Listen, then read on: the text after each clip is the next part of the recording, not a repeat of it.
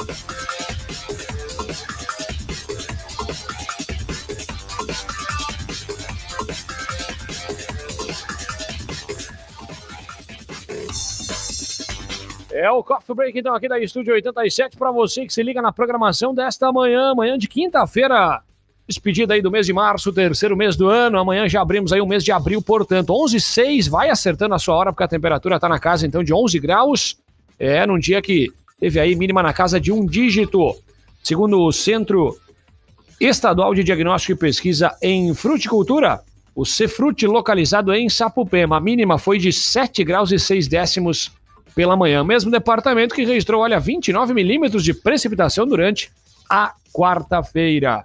A gente chega pelo Facebook, YouTube e Instagram e você confere, portanto, Conselho Tutelar aqui de Veranópolis, onde a gente está recebendo dois conselheiros nesta manhã para a gente falar muito das demandas atuais do Conselho Tutelar, as principais demandas com a coordenadora Jaciara Pico e o Conselho Tutelar William Dornelles, nossa repórter Daniela Afonso também conosco nesta manhã. E o super apoio que é sempre do Atacarejo Compre Bem, Mercadão dos Óculos, ABG Agropecuária e Consultório Odontológico, Dr. Walter Jung e doutora Nairana Jung, o informe do Cindy Lojas Regional que está com o canal de comunicação para divulgação e informações, então siga no Instagram Cindy Lojas NP Dani, muito bom dia. Seja bem-vinda nesta manhã de quinta-feira, onde a gente já teve disponibilizado também através dos nossos canais e seguem as obras da Júlio. Estão sendo colocados aí blocos de concreto em frente à Igreja Matriz. Mais detalhes o pessoal confere através dos nossos canais. Bom dia, Dani. Bom dia, Nato. Bom dia a todos. Isso mesmo, estivemos hoje lá em frente à Igreja Matriz, uh, observando a colocação dos blocos de concreto, que é um material diferente do que tinha antes, mas que dá continuidade ao trecho ali da revitalização. Em entrevista, o prefeito Valdemar nos salientou que essa parte, esse trecho, né, uh, na frente da igreja, tende a ficar pronto na metade da semana que vem. Maravilha, mais informações, acesse os nossos canais e confira Jace. Muito bom dia, seja bem-vinda, tudo bem? Bom dia, Nato, bom dia, Dani, e bom dia aos ouvintes da Rádio Estúdio. É novamente um prazer estarmos aqui. A gente que agradece a presença de vocês, meu camarada William Dornelles, muito bom dia também, seja bem-vindo. Bom dia, Nato, tudo bem? Bom dia, Dani, bom dia a todos os ouvintes, é um prazer a gente estar aqui na rádio. Maravilha, vamos falar então um pouquinho sobre o Conselho Tutelar, o trabalho que está sendo desenvolvido, até porque a gente iniciou né, 2022 digamos assim, com algumas trocas, especificamente no que se fala em nomenclatura, você assumindo a coordenadoria especificamente para este ano, e uma troca que ocorreu ainda no ano passado, né? Na, na, na atual gestão, já, se é isso? Isso. Uh, na gestão anterior, eu fui coordenadora por dois anos, e agora neste ano, então, estou como coordenadora. No ano de 2021, nós tivemos uma mudança no quadro dos conselheiros, que saiu o Marcelo, né? Uh, e entrou a Azuleika, assumiu a Azuleika como conselheira tutelar.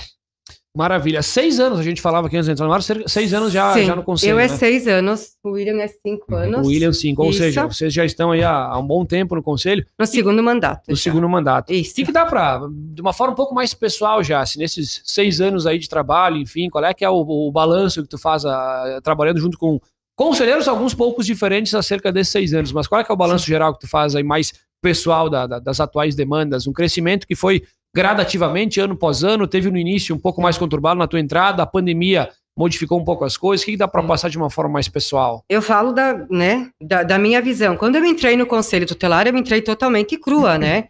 Uh, não, não sabia nada, nunca tinha tido contato com, com esse tipo de trabalho. E logo de início é assustador. Para mim foi assustador, porque a gente, quem está de fora, não tem a ideia da grandiosidade dos problemas que Veranópolis tem, né? Na questão de crianças e adolescentes. E a gente vai, na medida do, do, que o tempo vai passando, vendo que esses problemas muitas vezes são da criança e do adolescente e depois vem os filhos de alguns adolescentes. Então a gente acaba abraçando junto. É um divisor de águas na vida de qualquer pessoa estar como conselheiro tutelar. Nunca, nunca mais se vê a vida da mesma forma como antes. E Veranópolis, mesmo sendo a nossa cidade maravilhosa, não é uma cidade lá tão grande, mas ela cresce sim, e com esse crescimento, uh, os problemas também acabam aumentando, né? Sim. E nós tivemos essa questão toda da pandemia, que uh, uma coisa mundial que afetou todo mundo, afeta a criança e adolescente também, né? Porque eles ah. ficaram mais tempo em casa.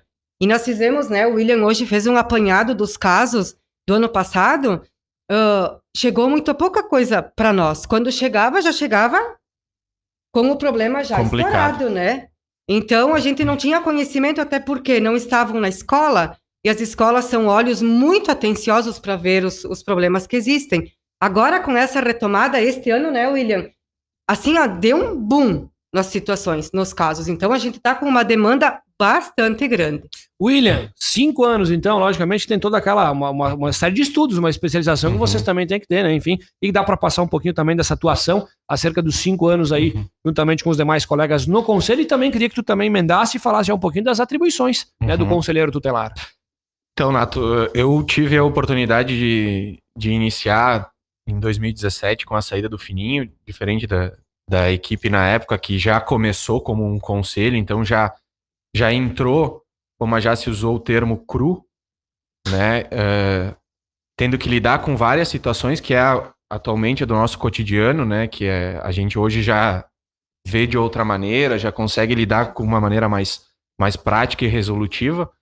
Eu acabei substituindo férias antes de vir, então tive um, um, talvez um degrauzinho a mais de entender com, como é que funcionava, e aí em seguida, com a saída do Fininho, eu assumi definitivamente e estou até hoje no, no conselho. Eu acho que a, o grande aprendizado desses cinco anos na, no conselho, particularmente, é a, é a mudança da cidade, assim, é, é o contexto de como era lá em 2017, quando eu, eu comecei, e, o, e, hoje, em 2022, as realidades que a gente acaba, acaba vendo, né? Então, são várias as situações. Talvez antes a gente via algumas questões de vulnerabilidade, questões mais pontuais referente à evasão escolar, né? E hoje a gente já, já abarca situações de violência física, né? A gente já abarca a questão do tráfico com, com a utilização de adolescentes né, nesse, nesse meio por, por, pelos adultos do tráfico de drogas, né? Então já é uma realidade completamente diferente. Acho que o grande aprendizado que tem é, é poder ver como a cidade cresceu e nem sempre de uma maneira favorável. E a gente está do outro, vendo o outro lado do, do crescimento da cidade, né? E que sim, ainda somos uma cidade privilegiada por termos ah, muitos recursos e acessos, né? A gente sempre frisa que a rede municipal se estruturou muito nesses últimos cinco anos, né? É, o trabalho em conjunto com assistência social, saúde, educação melhorou muito, né? Muito. Então, também tem esse lado de, de que aumentou os casos de violência e, e talvez de crime, mas também aumentou a questão da proteção para criança e adolescente também ficou muito mais forte no município. Então a gente está acompanhando na mesma medida que, que a cidade vai crescendo, a proteção também tem que crescer junto, né? Uh, a gente falava da, te pedi das atribuições do conselheiro, lógico, como você falou, né? Vinculado aí à, pasta da Secretaria de Desenvolvimento Social, Habitação e Longevidade, assistente social, indica um órgão também, né? Uhum. Que, que, que, é de suma importância. Ah, quando a gente fala no conselho, o que, que a gente pode passar de atribuições para a gente poder ter um melhor entendimento do papel de vocês especificamente? Bom, podemos começar pontuando de duas formas, né? O papel do conselho, como realmente deve ser executado, ou talvez como as pessoas acham que o conselho deva ser, deva ser, né? O que o conselho deve fazer, né? E, que... o que a gente não pode fazer. E isso na população fica uma dúvida, a gente entende isso. Porque muita, muitas pessoas nos veem e nos caracterizam como uh, parte da segurança pública. E nós não fazemos parte da segurança.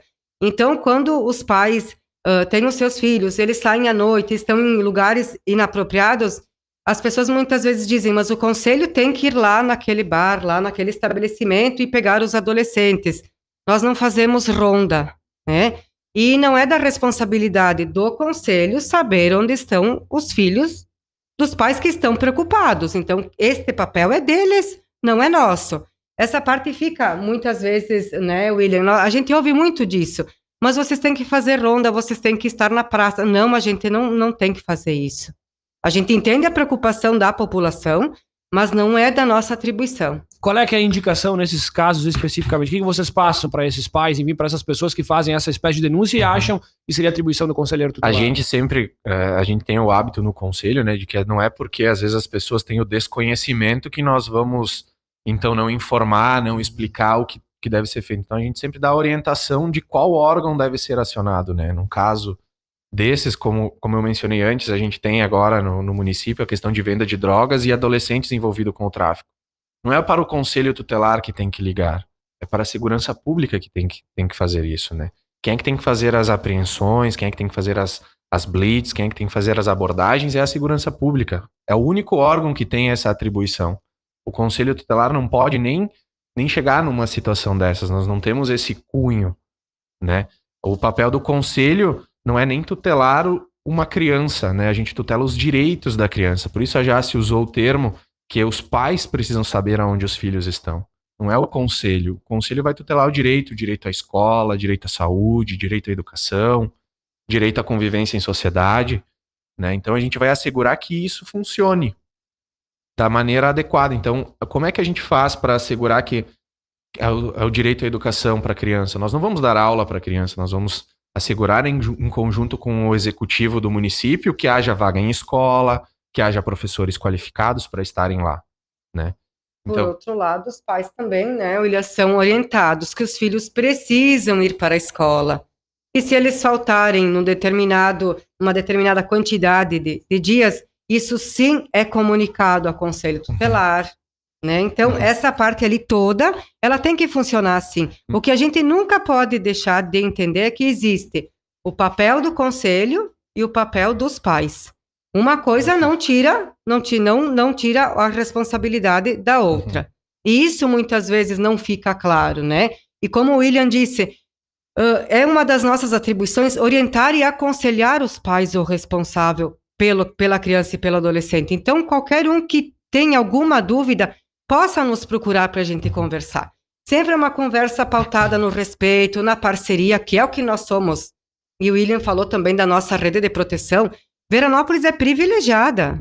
Nós temos uma rede muito coesa. Quando acontece um fato envolvendo criança e adolescente, passa por nós, de nós já é feito encaminhamento, é todo um círculo de pessoas engajadas para cuidar daquela criança e daquele adolescente. Não escapa nada. É de suma importância essa interligação, sem dúvida. Mais alguma situação pertinente acerca Não, da atribuição? Eu acho até, Nato, importante frisar, né? É, a gente tem no ECA um, um estatuto que é uh, um, uma, um artigo muito claro, que é o 98. Ele fala sobre em que, em que momentos que o conselho deve atuar. E são em três situações básicas, né? Em omissão e negligência do Estado, então seria, como eu falei, ter precisa de, de educação, é vaga em escola, o município tem que prover. Não tem vaga em escola, o conselho precisa atuar nisso. É. Fazendo como? Comunicando ao Ministério Público das situações que estão acontecendo no município, né? Para que daí sim seja responsabilizada as pessoas. Segundo, pais ou responsáveis. E tem aqueles pais, vou ficar nessa da educação que eu acho que talvez é uma forma mais clara do, dos ouvintes para entenderem.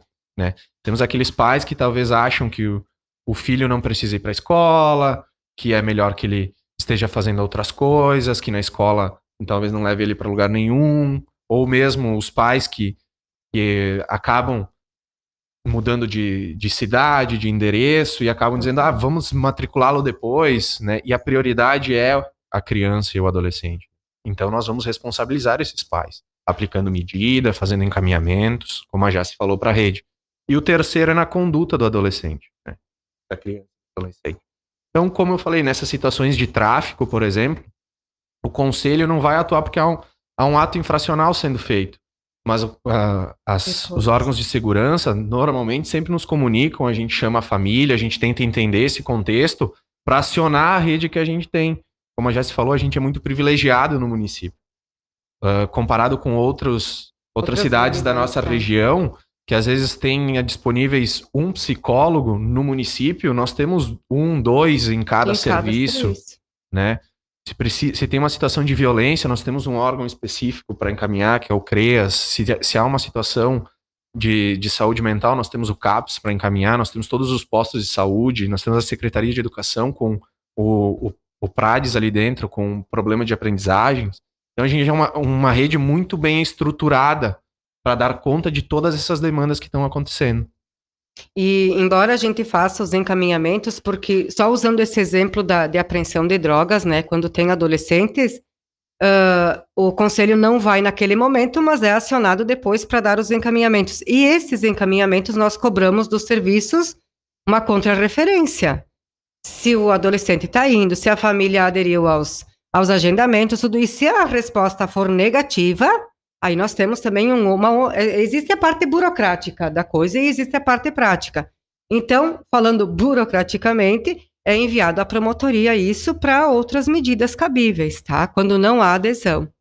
E nessa questão da evasão escolar, né? Alunos que acabam faltando muitas aulas, frequentando pouco a escola, como que está essa situação? Como que é resolvido isso? Nós recebemos, nós somos informados através de uma ficha, né? que ela é um sistema em todo o Rio Grande do Sul, que é a FICAI, a ficha de infrequência dos alunos. Se eles faltarem cinco dias corridos, Dani, ou 20% de faltas num mês, nós somos acionados, tá? Alguns casos são de troca de endereço, né? As pessoas se mudam e acabam não comunicando a escola aqui. Outras situações são, sim, como o William falou, de adolescentes que não querem ir para a escola. Muitos deles estão prestes, eh, inclusive, a completar 18 anos e acham que podem ficar em casa.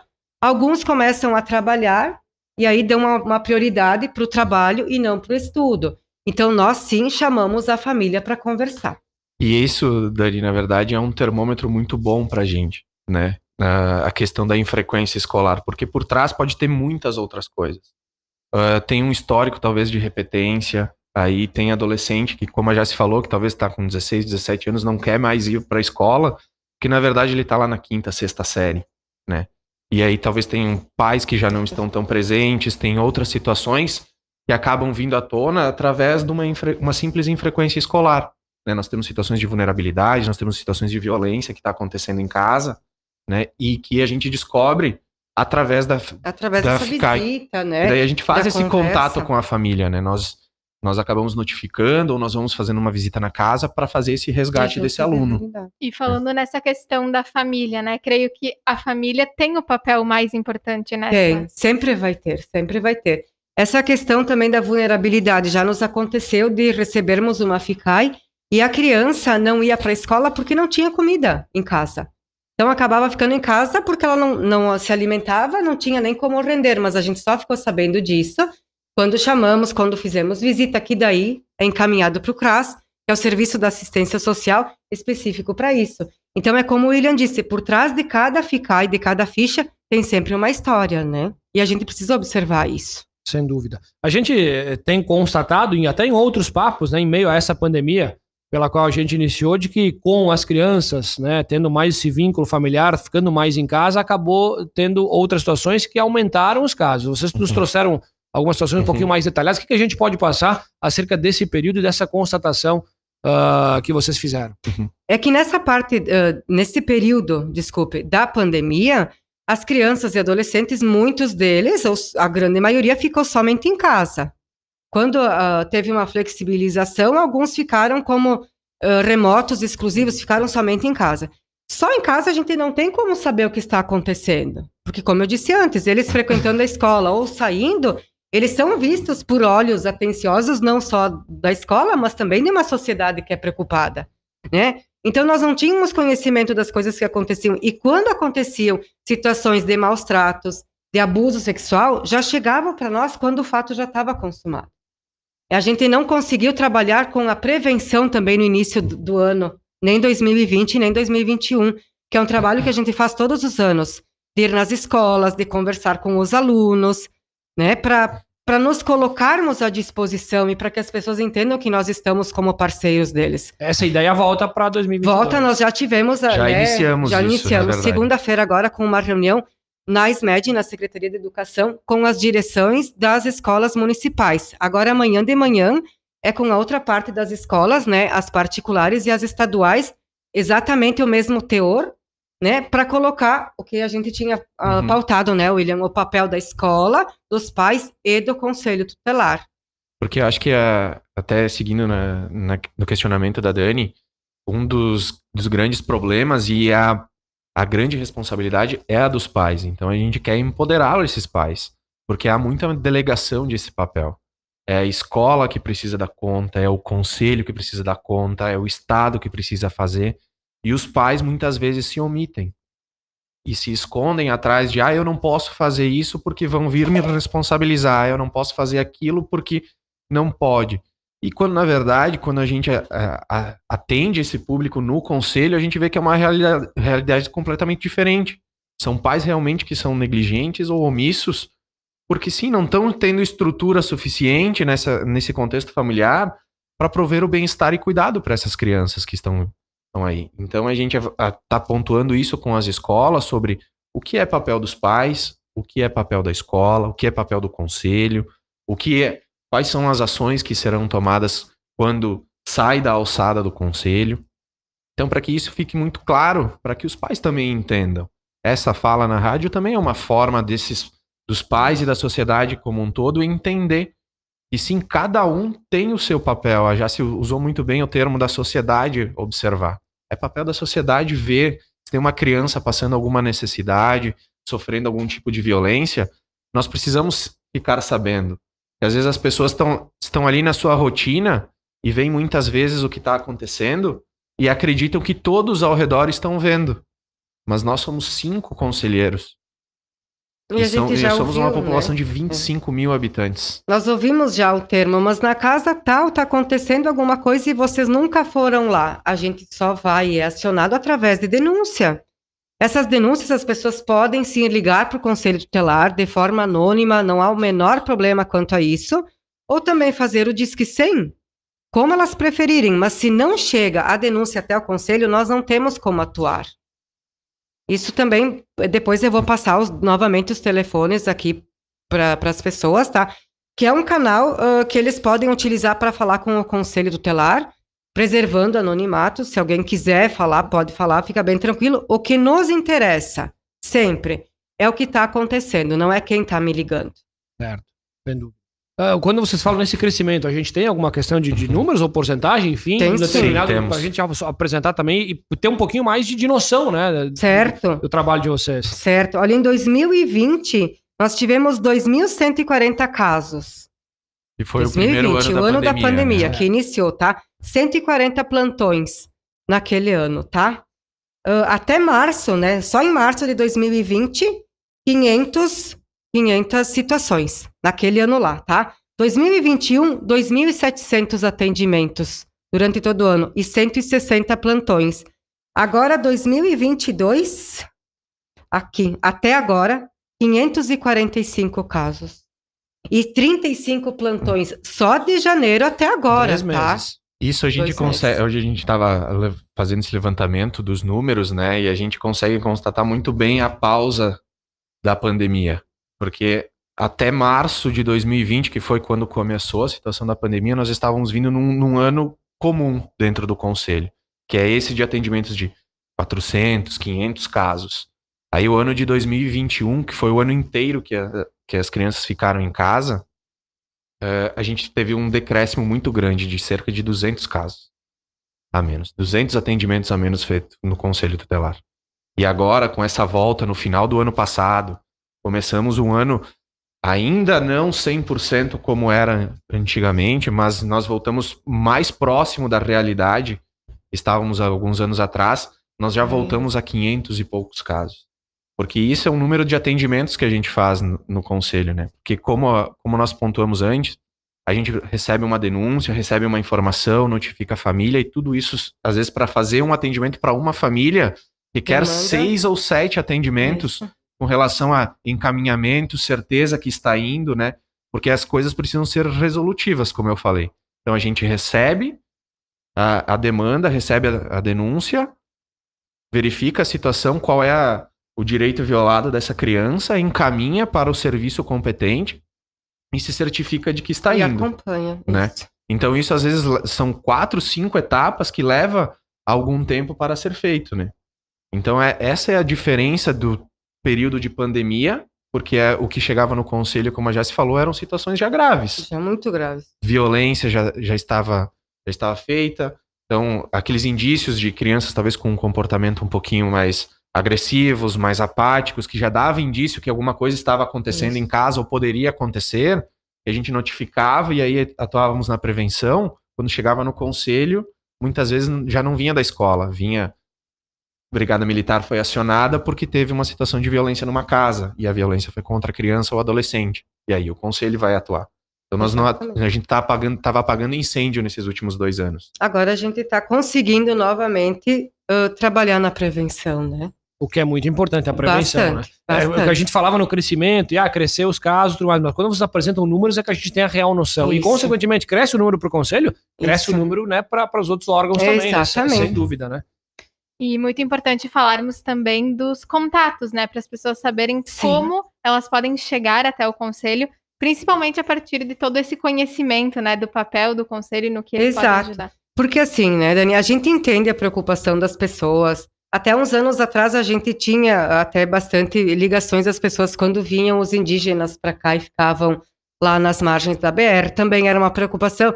E a gente até se sente assim, bem que as pessoas tenham eh, essa visão, essa ah, ah, essa empatia com os outros, porque era uma preocupação de todo mundo. Então, o conselho tutelar, a única coisa que fazia era visitar para ver o que estava acontecendo, mas era o serviço da assistência social que dava conta disso, né? Mas que é uma realidade que não muda, né? Eles têm essa essa condição deles e não vai mudar. Mas o que eu quero dizer é que assim, as pessoas podem ficar muito tranquilas com relação ao papel do conselho, ao trabalho do que nós estamos fazendo, tá? A gente vai vai nos, nos reunir na semana que vem ou na outra, eu vou solicitar para conversar também com o chefe do nosso do nosso poder público, né, do, com o prefeito, para também levar os dados para ele, para ele ter ciência disso tudo, né? Ah, mas assim, se as pessoas não quiserem de alguma forma entrar em contato com o conselho, eu vou frisar de novo, tá? Porque é um canal que tem, o- tem um resultado tão bom quanto o nosso, mas as pessoas às vezes preferem dessa forma. Que façam o Disque 100, certo? E que deem o máximo de detalhes nessa denúncia, que daí a gente consegue chegar até lá. Porque o ruim é quando a gente não consegue chegar, quando a gente não recebe a denúncia. Então, lá no Conselho Tutelar, são dois números que a gente tem. O 3441-7161 ou o 3441-6807. O horário é das 8 às 12 e das 13h30 às 17h30. Nós temos o telefone do plantão, que é o 99163-6780. Esse plantão, ele, ele assume assim, do meio-dia até uma e meia, e depois da- das 17h30 até as 8 do dia seguinte. Final de semana, feriado, é independente, tá? As pessoas podem ligar. E ele é o WhatsApp também. Então, se a gente já recebeu vídeos, fotos. Então, as pessoas podem utilizar assim também, dessa forma também, tá? Que é muito importante a gente frisar. Jace, muito obrigado pela tua presença, pelas informações e, claro, a gente volta a conversar e atualizar as informações do Conselho. Até uma próxima oportunidade, um bom trabalho. Muito obrigado. O Conselho Tutelar tá- está sempre à disposição, à disposição da comunidade para tirar dúvidas. Eu sempre falo que nós somos parceiros e é isso mesmo que a gente quer ser parceiros de toda a comunidade. Muito obrigada. William, da mesma forma, volte sempre, meu camarada. Até a próxima. Muito obrigado, Nato. Obrigado, Dani. Um abraço a todos. Muito bem, Dani. Feito o registro com o pessoal do Conselho Tutelar, a gente atualizando as informações desse importante órgão aqui do nosso município, hein? Isso mesmo, muito interessante conhecer todas essas funções, entender um pouquinho mais do funcionamento do conselho. E para quem não acompanhou a entrevista, pode conferi-la completa nos canais da Estúdio. Muito bem, agradecer também a nossa repórter Daniela Afonso. A gente vai fechando aqui o nosso canal, indo para um rápido breakzinho. Tem a reta final desta manhã aí de quinta-feira.